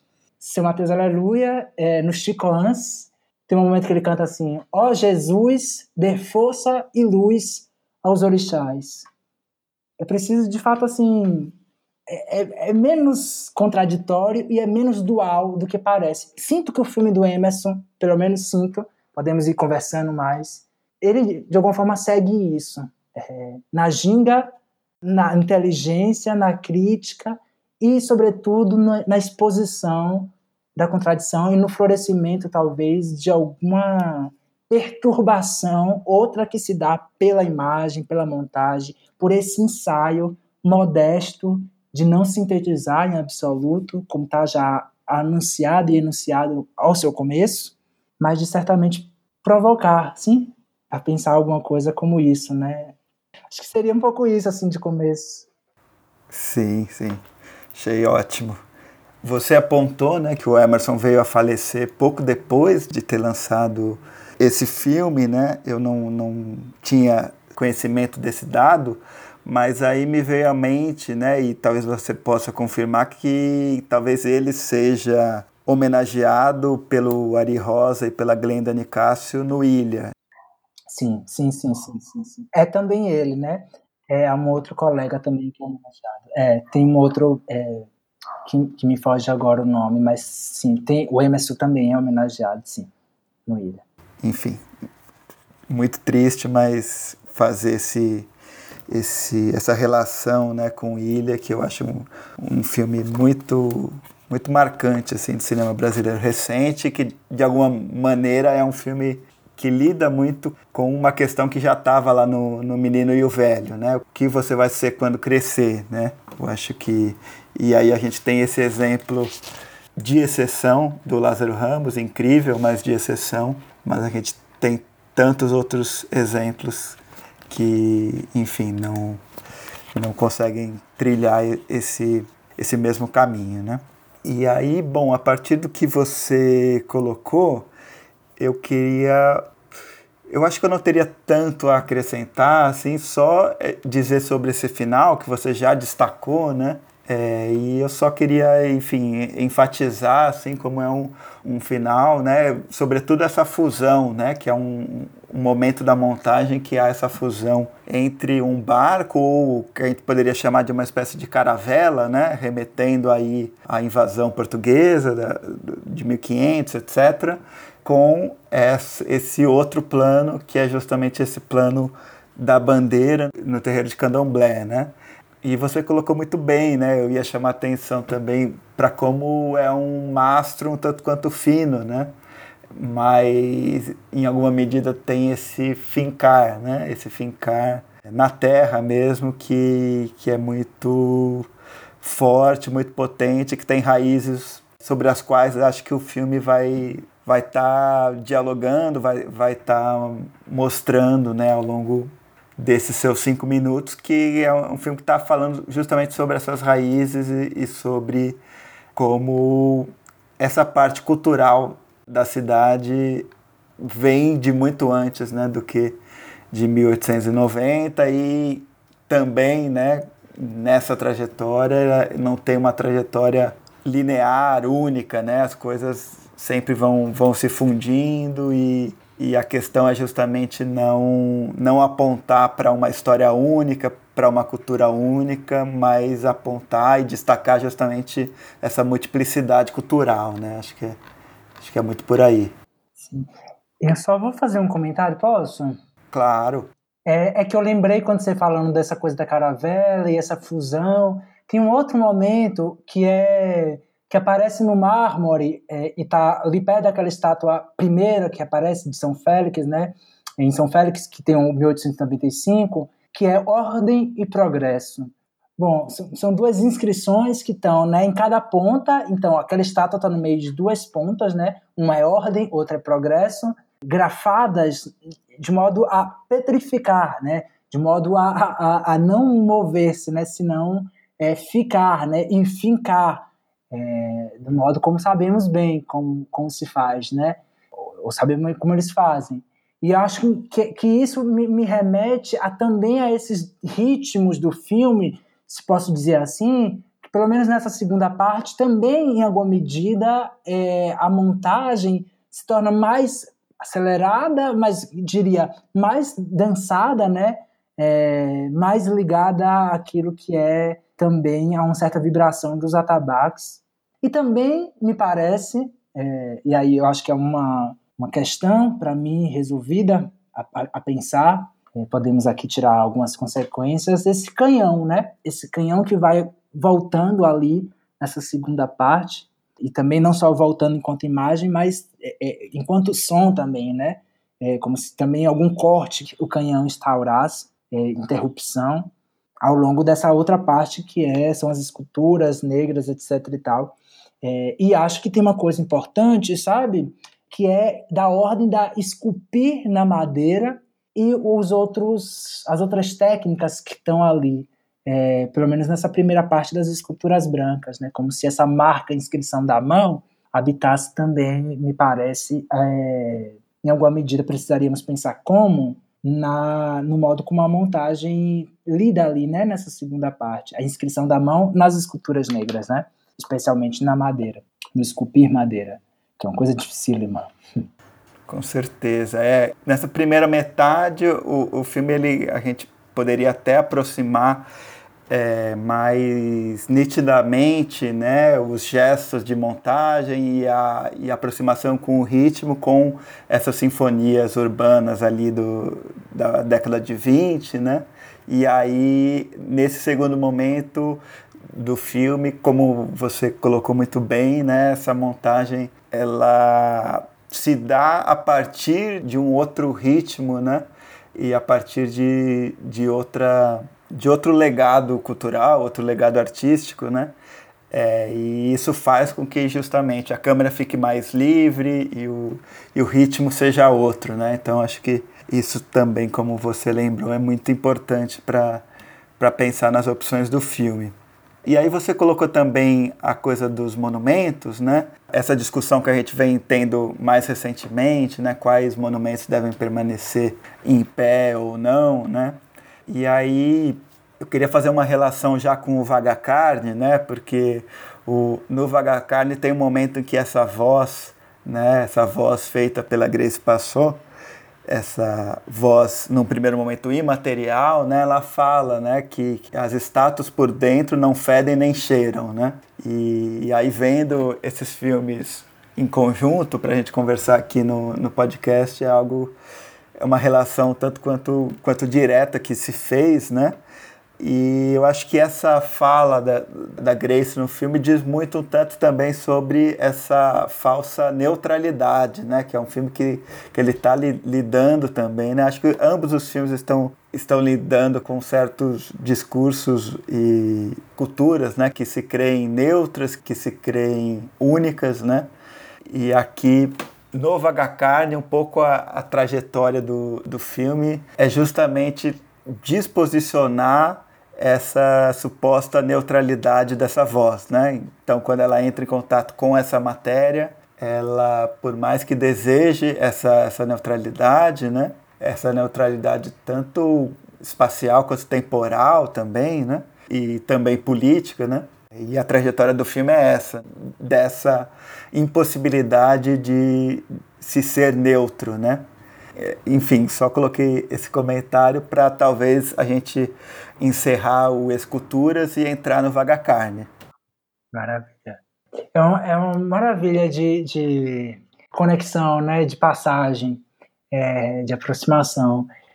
Vou retomar, se me permite, Adriano, aquele primeiro momento que eu comentei do filme, porque eu acho que tem alguma coisa importante ali ainda, na minha primeira experiência de ver o Vaga Carne, depois eu vi 500 mil vezes, é, mas aquela primeira experiência, eu lembro que eu cheguei no cinema, muita gente, tá, era um festival aqui em BH chamado Lumiar. Aí eu, tinha muita gente, né? Não vai conseguir.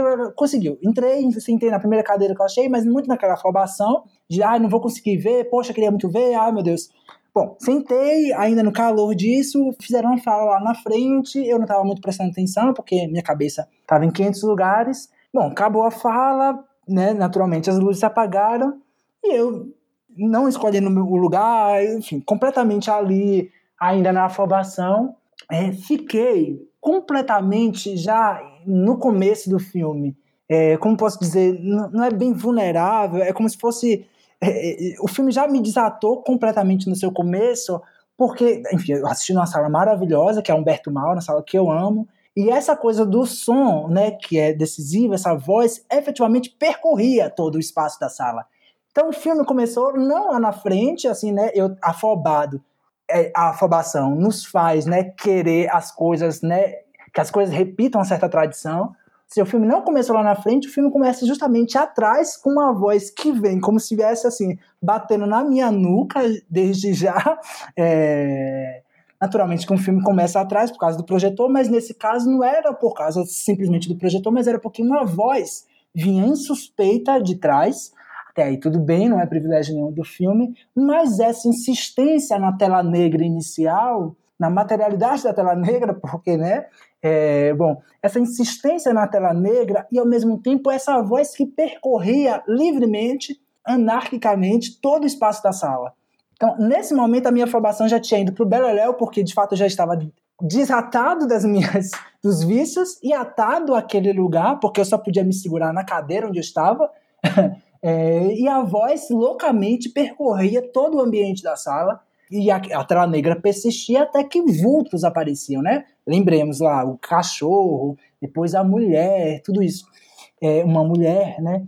Então eu já estava impressionado no começo, se o filme acabasse ali eu já te teria amado, é, mas a, insistência continuava. Não insistência no seu gesto, não só, mas insistência naquilo que é uma fortíssima interpelação da nossa condição enquanto espectadoras, enquanto espectadores ali, né, nossa postura diante, uma fortíssima interpelação da imagem, o que, que, é, o que, que é ver uma imagem, o que, que é estar diante de uma imagem, o que, no limite seria uma imagem, assim, né?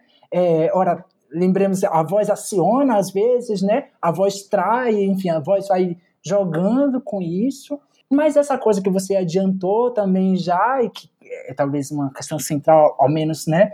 É, em parte grande do filme, que é essa questão da voz, assim, né? Eu lembrei tem um, uma, uma, coisa assim, né? Tem uma citação que eu lembrava muito quando acabou nessa minha caminhada, que é assim, vou lembrar o nome do autor, mas eu vou falar assim, depois vou, vou, lembro o nome dele, assim, né? Ele falava, Paul Zuntor, ele diz assim, né? É, é, Narciso se apaixonou por si porque viu a sua imagem. Se ele teria escutado sua voz, ele não se apaixonaria porque a voz é ela em si, né? Ou seja, a imagem tem um distanciamento, né, do qual ele se apaixona porque se espelha, né? A voz não, a voz é ela mesma. Essa ideia da materialidade da voz está ali, né, já, enfim, muito comentada, você já adiantou, etc e tal, mas essa radicalidade de uma voz que não só adentra, mas interpela a matéria, nos interpela enquanto corpo, adentra, no meu caso ali, precisei me segurar na cadeira de tal modo que senão eu ia é, é, isso para mim foi bem chocante, assim, sabe? De tal modo que ao longo do filme a voz também ela vai, né, entrando naquele corpo, já entrada naquele corpo, ela vai também se, enfim, afetar é, é, tem algum afeto que se cria ali em relação ao próprio corpo, né, daquela mulher. De tal modo que para sair é preciso morrer, né, matar-se, suicidar-se, né, é, desvelando o próprio dispositivo, não mais do teatro, do qual o filme se vale, mas da transmissão, do cinema, né, da imagem, é indo para uma cabine que a voz é, né, guiando o corpo é, se suicida em alguma medida, né? A grosso modo também, né? Mas eu acho que essa coisa do contexto e de alguma coisa que está fortemente no filme de modo plural, contraditório, ao mesmo tempo, assim, durando. Eu, eu, eu quando você me mandou o, o, o convite, eu falei assim: ah, não, vamos curta. Eu adoro curta-metragem, amo. Mas foi para mim uma surpresa tão grande, assim, ver outros filmes de média-metragem. É, recentemente, né, o filme é, Sete Anos e Mais, do Afonso, né? É, o Ava e Viverá, é, é, de, desse coletivo de, de pessoas né, indígenas, é, exibido lá no Cachorro. Ou seja, uma certa produção que, para mim, né, é muito surpreendente de média-metragem, tem me surpreendido muito e me desatado por completo. Esse filme, O Vaga Carne, foi um deles, um exemplo disso. Então eu fiquei muito assim, ah, vamos botar um que me, me provocou muito, assim, eu, me provocou muito o meu não saber, não saber como possibilidade necessária a envolver-se com o filme. Porque o filme lida mesmo com a contradição, lida mesmo com o plural, né? não com o, o dual, não com necessariamente o laicar. Veja, a própria plateia que aparece, plateia, bem sabemos, né? É, com o próprio André Novaes, né? Assim, uma plateia incrível, a Halt, enfim, outras figuras.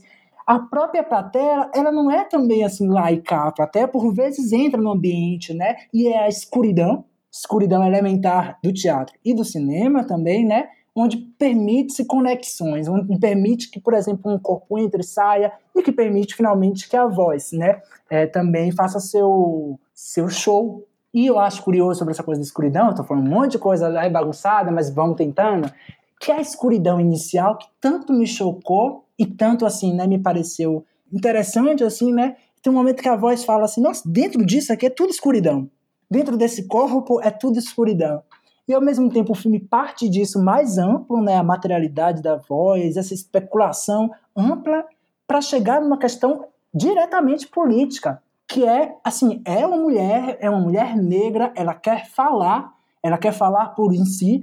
A voz, inclusive, em algum momento nos emite um conselho do qual ela mesma não escapa, ela se escuta, que é não permitamos que nada invada nosso corpo sem consentimento, sem pedir licença. É bom que a gente tá falando desse filme fazendo um podcast. E ao mesmo tempo, eu, acho isso muito foda, assim, sabe, do filme, como ele vai fazendo desse movimento geral, ou seja, como ele sai, a voz sai de algum canto, assim, impensado do cinema, e aí eu tô, claro, falando dele na minha relação de espectador ali, naquela condição, sai de um canto impensado, abstrato por vezes, embora material, e chega numa questão eminentemente política, sem resolver ela. Ou seja, quando aquela mulher que finalmente é enunciada, anunciada ela já era, mas enunciada enquanto é uma mulher negra é, que quer falar, que enfim quer dizer algo, é, o silêncio vem. Eu acho, Adriano, que esse filme, eu vou fazer uma, uma rápida digressão, que é eu, eu estudo também o alma no olho, né, na minha pesquisa de mestrado. É, e uma questão base para as coisas que eu tenho escrito, pelo menos uma parte, é uma questão bem descabida, poderíamos dizer. Por que, que Alma no Olho não tem fala? Né? Zósimo, é, o ator ali, não fala, embora esteja interpelando muita coisa, né? Bom, questão descabida, o filme né, não tem, sabemos, né, e tem outra eloquência, o jazz, etc e tal, é, mas, no entanto, é, e talvez justamente por isso, é o silêncio que naquele filme confronta radicalmente o silenciamento do corpo negro e poderíamos pensar especificamente do corpo do ator, né, negro. Em Vaga Carne, me parece que a relação é, me parece, parecida, mas radicalmente diferente, assim. Não é bem pelo silêncio, embora o silêncio esteja ali, né, apareça, mas é por uma outra coisa, por essa voz que desprendida consegue não se prender a inclusive aos nossos vícios, não se prender a gente enquanto espectadores inclusive, e nem as imagens enquanto força totalizante. É justamente aí a voz faz sua seu movimento para nos mostrar a nós mesmos como um pouco, pouco sabemos a rigor. É preciso, na verdade, assim, é, é, também reinventar o modo como olhamos, me parece, né, o modo como nos relacionamos com as coisas. Ora, no limite, poderíamos pensar naquele final sobre a própria questão da mulher negra que é enunciada, né? Tipo, o que, que é no alma no olho, por exemplo, né? O que, que é o negro, né? O filme lida diretamente com isso e mostra o equívoco, né? Aquilo que se vê aquilo que se olha não é necessariamente o que se vê. E em Vaga Carne me parece acontecer algo parecido. É, deveríamos pensar com calma sobre isso, assim, né? Não sendo a mesma coisa, me parece que a interpelação ao ver, ao visível, né, e aos regimes, domínio da visibilidade, se faz e se faz de modo que a gente não pode, me parece, pelo menos eu não posso, sair, desviar, porque nos atacou por alguma coisa improvável, por alguma coisa que, né, elementar, a voz, material, a voz, próximo o suficiente, pod poderíamos dizer, né? É, mas que ao mesmo tempo desprendida, ela também nos, nos é, bagunça, anarquiza, assim. É, bom, eu não sei em que medida faz sentido, assim, mas era um pouco uma confusão inicial, assim, que tem a ver com a sensação mesmo do filme, é, porque eu tento com ele debulhar menos, assim, porque eu gosto da sensação. É, gosto quando a música aparece, juízo final, né? Cantar é alguma coisa muito a ver com respirar, necessariamente. A respiração aparece ali do, durante o filme. Fala-se de oxigênio, né? Estamos num momento, sabemos bem, né? De ataque a isso, não só pelo vírus, mas pelo vírus do racismo. Mas é, é, é, é justamente aquilo do cantar, assim, né? É, é claro, é o canto, né? Enquanto todas essas coisas, mas é um canto enquanto em si, né? um canto que preenche, né? um canto que, que, que, enfim, é preenchido, é prenho e preenche também né? esse espaço vago que parece unir aquilo que é a cena ali e a cena onde estamos nós, espectadores. Ou seja, o escuro nos conecta. Estamos nós convocados ao jogo de vaga carne, é, seja na diagonal dos corpos, seja na frontalidade, nós diante dos espectadores, né? Espectadores no filme, os personagens espectadores. É, bom, eu fico lembrando de coisas, mas aí eu lembrei, por exemplo, de jogo de cena. O filme do Coutinho, ao final de jogo de cena, é o palco vazio com as duas cadeiras na diagonal, o palco onde ocupou o lugar o, o, o entrevistador, o Coutinho, e as personagens reais ou ficcionais, ou todas elas atrizes, poderíamos resumir assim. Mas é esse palco e também nós, nós a rigor não nós, né? Mas a plateia, a plateia vazia, né? Que está durante todo o filme. Ao final, o filme inverte, né? É o palco que vemos, da posição da plateia. Antes, vimos a plateia da posição do palco. Essa convocação de nós, espectadores, a jogarmos com. É, eu acho que está nos dois, Vaga Carne, Jogo de Cena, e me interessa muito, porque é, eu acho que aí, não só o espectador é muito não é respeitado simplesmente isso, mas assim, é convocado para criar, é, recriar, jogar com o filme, sabe? A pensar com o filme. E eu acho que isso foi para mim talvez a coisa mais impressionante assim diante de Vaga Carne, sabe? Eu estava convocado e convocado pelo desvio que faziam já no começo, um insuspeito começo, pelo menos a mim, e também ali naquele jogo, no, na duração, em tudo, naquela atuação deslumbrante, meu Deus do céu. Mas enfim, é, desculpe a bagunça. Imagina, achei incrível. E o, o filme começa né, com aquela tela toda negra, né? E as primeiras palavras são vozes existem, né? Eu acho muito significativo, assim. E é significativo, inclusive, para confrontar um termo né, que se popularizou e que eu acho bem falho, problemático, né, que é essa ideia de dar a voz. Né? Então, a gente ouve muito isso, né, sobretudo mais recentemente, com certas demandas né, de grupos contra-hegemônicos, né, vem muito essa ideia de dar a voz. Né, e, e é uma ideia que acho que se relaciona com o, o Vaga Carne em muitos aspectos, né? Porque acho que pressupõe que talvez essa voz não existisse lá, né? Em um, em um outro momento, assim.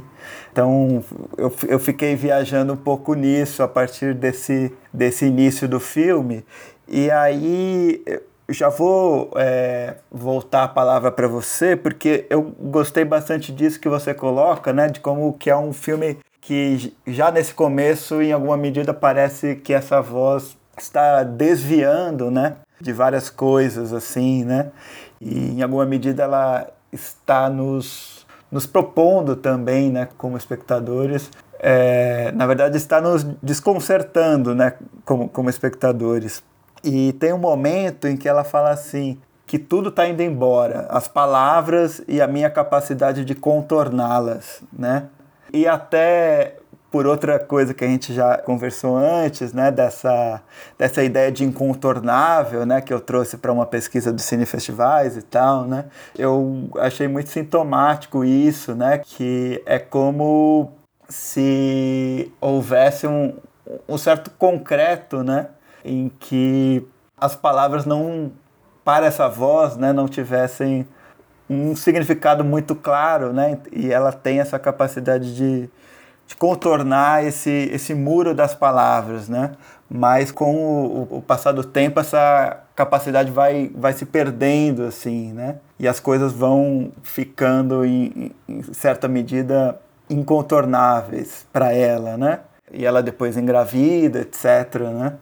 E eu acho que é o filme que ele vai, ele fala um pouco, né? Ele inclusive usa a palavra responsabilidade, né? De alguma maneira é uma voz que a partir desse contato com a matéria passa a se responsabilizar por algo, né? E eu acho que isso também passa muito pela questão do tempo no filme, né? Tem uma hora que ela fala: "Eu não tenho vida porque eu não tenho fim", né? E mais para frente no, no filme ela aponta né, que já está imaginando o futuro, e imaginar o futuro é aceitar o tempo, né?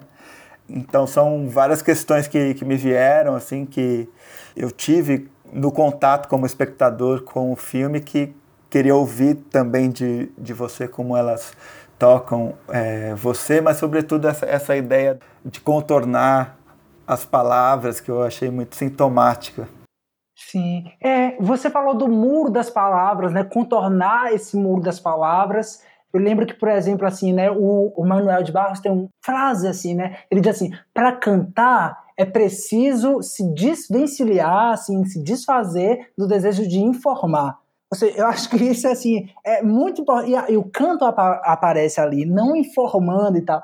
É, mas eu acho que tem um outro contorno decisivo que tem a ver com alguma coisa que você colocou, Adriano. É, até porque, né, essa coisa do muro das palavras, ela fala uma outra dimensão que é o esquecimento, né? O esquecimento faz parte do corpo também, e ela vai, às vezes, é, a voz, né, vai provando desse gosto do que é esquecer entre o prazer e o desespero. Mas eu acho que tem um outro contorno que tem a ver com um muro, não mais da palavra, mas um muro mesmo da escuta, que eu acho que faz parte daquilo que você fala, né, da provocação entre o dar, a, a, o dar voz, né?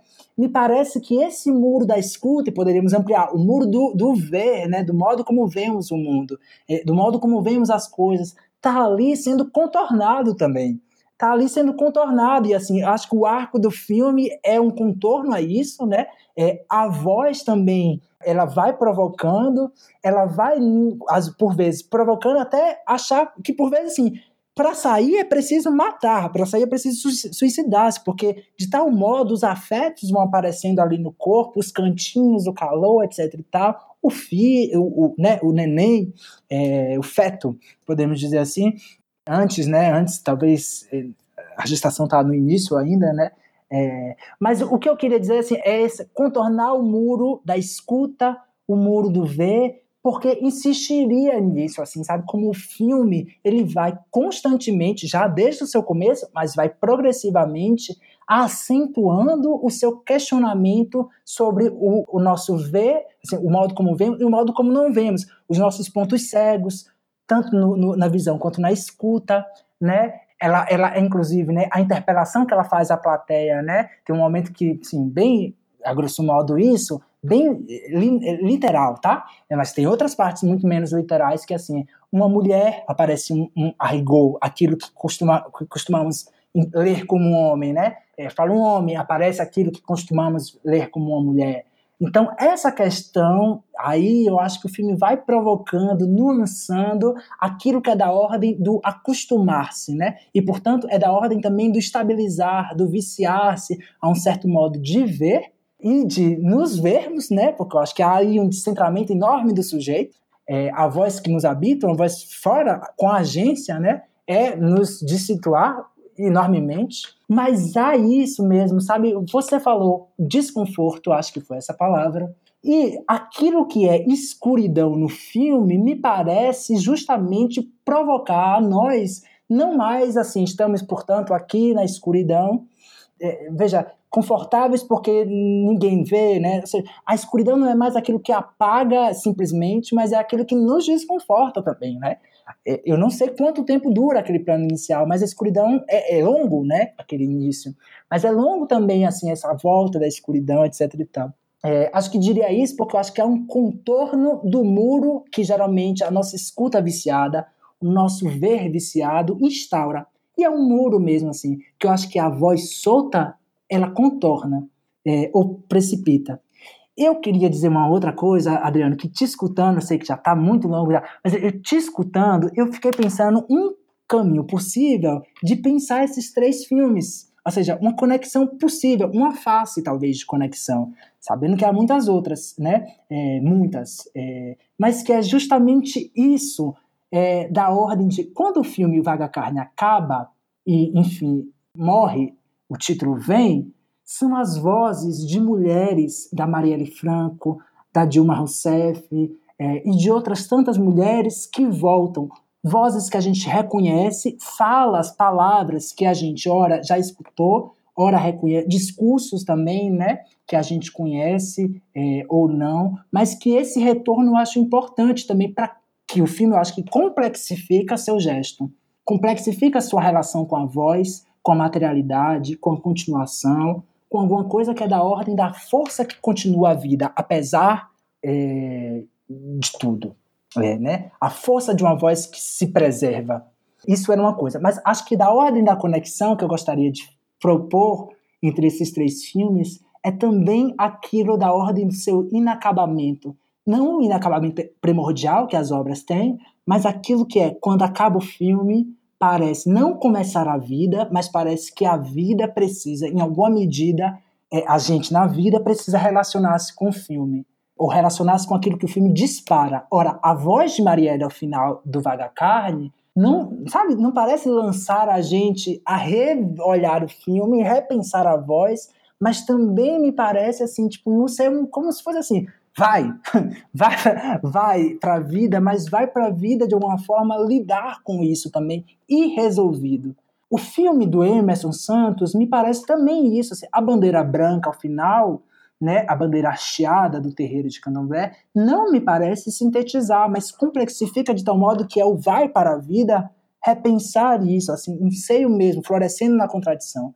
E, finalmente, como eu já falei, a estrada recortada para nós que não seguimos, mas que vemos seu curto trajeto no Menino Velho, se mostra como aquilo que nós, indo para a vida, indo caminhar, para usar um termo aí que nos apareceu muitas vezes, precisamos lidar, repensar, nos relacionarmos com esses filmes.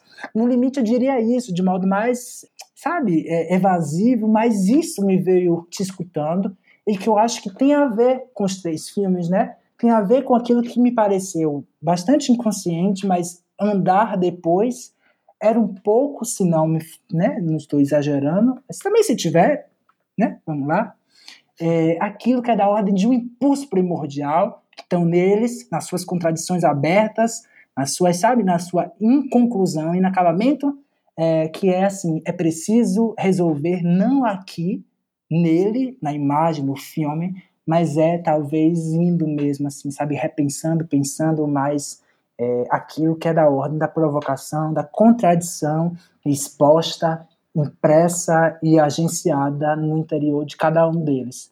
É, penso isso, mas diria que o muro das palavras, sim, como você coloca, contornar elas, é, mas também contornar o muro mesmo da escuta, o muro mesmo que a gente constrói no visível, que parece impedir de relacionar-se, de envolver-se e de perceber finalmente a coisa a coisa, as coisas é, de tal modo. É, é, é, enfim, acho que é isso, sabe, Adriano? Hum, com certeza. Achei, achei ótima essa relação entre os três filmes. E essa coisa das vozes eu tinha notado também, achei ótimo o seu comentário, porque assim, após o, o assassinato da Marielle, por exemplo, né, a gente viu uma série de homenagens né, em alguns filmes. E aí, pensando no, no, no Vaga Carne, talvez seja aquele em que essa homenagem em contato com a obra, né, que veio anteriormente, ela tenha uma maior organicidade, né, porque é um filme que está falando o tempo inteiro, né, a partir da, dessa figura da voz e essas vozes aparecerem ao final tem um, um sentido narrativo, né? É, um sentido é, formal mesmo, né? É, então me parece, né, que nessa série de homenagens todas muito muito bem-vindas, né? Me parece aqui soa mais orgânica, né? A partir da proposta de cada filme é essa, né? É a homenagem do, do Vaga Carne, né? Que traz não só a voz da Marielle, mas outras vozes, né? a Dilma, outras vozes e, enfim, é, eu concordo bastante com o que você colocou. E aí, a gente já está encaminhando para o final. Eu vou abrir aqui o quadro Dicas Curtas, né, que é um quadro em que eu sempre dou uma indicação e peço também para o convidado da vez dar uma indicação né, de um outro curta ou média-metragem que esteja aí disponível, né, curta brasileiro. E eu vou abrir aqui indicando um filme da Grace Passou e da Wilsa Esser, de 2020, né? que é o segundo Antes da Coragem, Experimento 1, né? que é um filme que elas fizeram para um projeto chamado TV Coragem, né? E que acho que tem tudo a ver com Vaga Carne, né? No, no sentido de ser um filme que também trabalha. É um filme talvez ainda mais experimental do que o, o Vaga Carne. Para mim, o Vaga Carne já é um filme experimental, mas que, que trabalha muito assim com, com essa centralidade da voz, né? já a partir do, do seu título, né? e uma certa, um certo momento que precede né? Justamente essa explosão. Né? Então é um filme que, que vai trabalhar tanto com uma textura da imagem, né? com, com uma certa distorção da imagem, né? que também é desse corpo da, da Grace, né? como também com uma distorção que é sonora também, né? E falando um pouco sobre esse momento, né, que, que a gente está vivendo, mas enfim, não especificamente, né? É um filme muito atado a esse momento presente, mas que eu acho que é um filme que, tem características muito atemporais, assim. Então queria indicar esse filme que está disponível, né, lá na, no site da TV Coragem, que também é um, é um projeto, se eu não me engano, apoiado pelo IMS, né? que resultou em uma série de, de filmes bem interessantes. Um deles, o já muito reconhecido, merecidamente República, outro curta da, da Grace Passou, né? É, então, queria te ouvir, Fábio, se você quiser fazer um arco final né, da conversa sobre esses três filmes que a gente teve e também é, dar uma, uma indicação é, trazendo um, um, quarto filme para essa conversa. Bom, olha, Adriano, eu adoro esse filme, viu? Um segundo antes da coragem. É, é como se de fato, de alguma forma, tivesse ali na coxia da vida. Se é que a vida tem coxia, pelo menos a cena, né? A cena em que a vida ela é provocada, mobilizada ou transformada, certamente me parece haver uma coxia e esse filme é um pouco isso, assim, eu gosto muito dele, curtíssimo e ao mesmo tempo, por isso mesmo, longuíssimo na sua reverberação. Eu amo. É, eu vou sugerir, eu fiquei só, deixa eu te falar uma coisa, pensei num filme que não está disponível, não é minha indicação, mas que me veio enquanto conversava com você, nesse último papo, da voz, da palavra, da canção, que é um filme que eu adoro, um curta que eu adoro, adoro do Carlos Adriano, que é o sem título 1, Dance of Late Fóssil, e que na relação com a canção, aquele fado que tem ali, me parece que o filme, a sua montagem, tudo ali converge e, e, e, não é nem convergir, é como se ele tivesse é, é, alcançando aquilo que é da ordem mais primordial da voz que canta, como se fosse assim o timbre, sabe, a vibração daquela voz, o filme tivesse com ela, assim, né? Me parece que assim, a, a canção que é tocada, aquela canção linda e que volta, né, duas vezes é, o filme parece assim chegar no, no timbre, no, no, na vibração mesmo assim da coisa. E é um filme que eu acho lindo nessa coisa com a voz, com a palavra, mas sobretudo com aquilo que é da ordem do, da música, assim, sabe? Da, da música em, em filme. É, acho que tem a ver com o, o Vaga Carne nesse sentido da, da voz, da voz livre e da voz né, em diálogo com a matéria, com as materialidades. Ou ao contrário, as materialidades em relação à voz. É, mas a minha indicação mesmo, Adriano, eu vou fazer uma coisa, é, eu vou indicar, eu deveria indicar alguma coisa mais relacionada a esse percurso que a gente caminhou até aqui. Eu achei que foi uma conversa que, para mim, pelo menos, assim, é, me provocou muito. É o que eu te agradeço já. É, então, eu deveria, talvez, pensar em alguma coisa mais ligada a essa conversa. Mas eu vou fazer uma. Eu vou para um outro lugar, já que eu só posso indicar um. Eu vou indicar um já citado aqui na conversa, que eu, eu lembro que nós estávamos, vimos, se não me engano, se não juntos, mas pelo menos estávamos numa sessão que esse filme foi exibido, é, que é o, o Ava e Viverá, Terra do Povo do Raio. Até peguei meu catálogo aqui do Cachoeiradão para citar o nome de todo mundo, do Cídio Gomes, Valmir Gonçalves, Ed, Edna Ximenes, Genito Gomes, Joilson Brits, Jonathan Gomes, Jonara e Sara Brits, equipe grande, né? Eu indicaria esse filme é, talvez tenha assim relação com esse percurso, mas é um filme que quando eu vi, é, eu me senti completamente não só provocado, mas é, é, é foi muito bom ver e, e para mim é sempre muito bom as oportunidades que eu tenho de ver, porque me, eu acho que tem um abalo e eu poderia citar aquela cena é, que, que é no, no pilão, né?